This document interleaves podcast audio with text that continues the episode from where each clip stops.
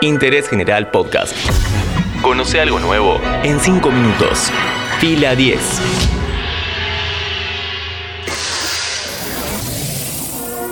Bienvenidos y bienvenidas a un nuevo podcast original de interés general sobre cine y series. Se estrenó Luca, la nueva película producida por Pixar y distribuida por Disney. Retrata la historia de una criatura marina que emerge a la superficie y comienza a vivir una vida terrestre siempre con miedo a ser descubierto. Mi nombre es Matías Daneri y hoy te cuento de qué se trata este nuevo film de la casa del velador saltarín.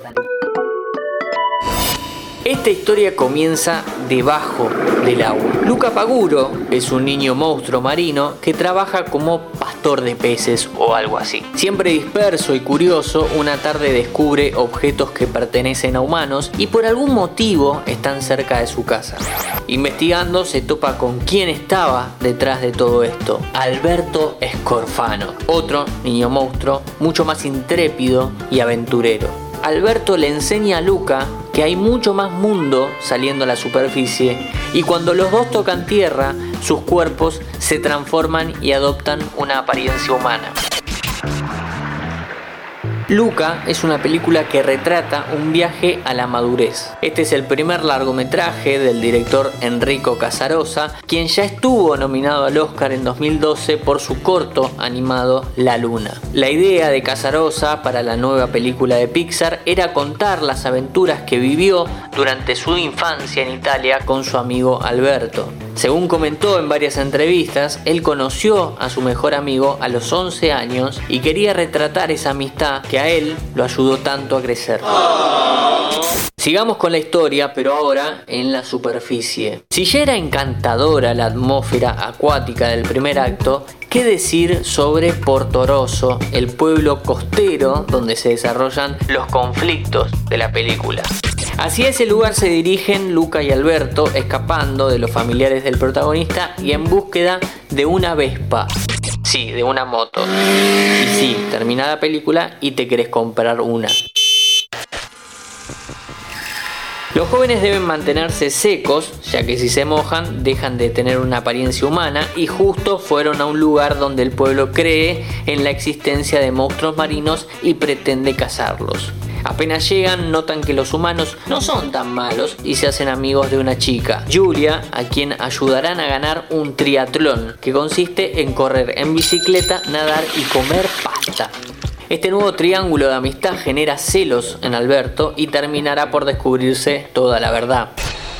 Antes de hablar sobre el tercer acto, acordate que podés seguir a Interés General en Spotify. Copate, dale. No seas un humano cazador de hermosas criaturas marinas.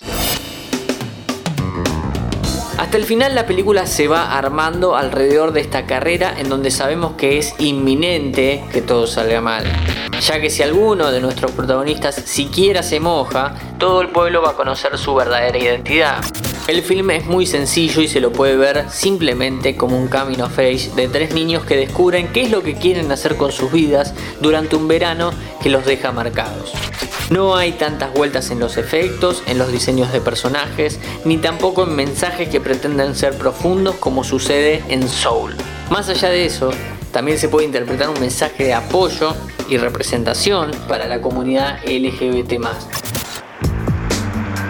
Luca y Alberto son dos chicos que deben ocultar quiénes son y normalizarse para que un pueblo los acepte y no los case. La metáfora es sutil, está, se puede ver el largometraje también desde este costado o se lo puede obviar y disfrutar igual. Bienvenido sea el cine que no baja un mensaje, sino que nos deja pensar más allá de lo que acabamos de ver.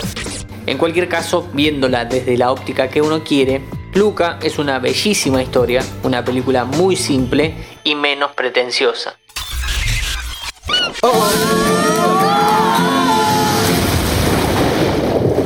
¡Wow! ¡Espera! ¿No viste eso? Nadie puede descubrirlo. La encontrás en Disney Plus y sobre ella hablamos hoy en Interés General.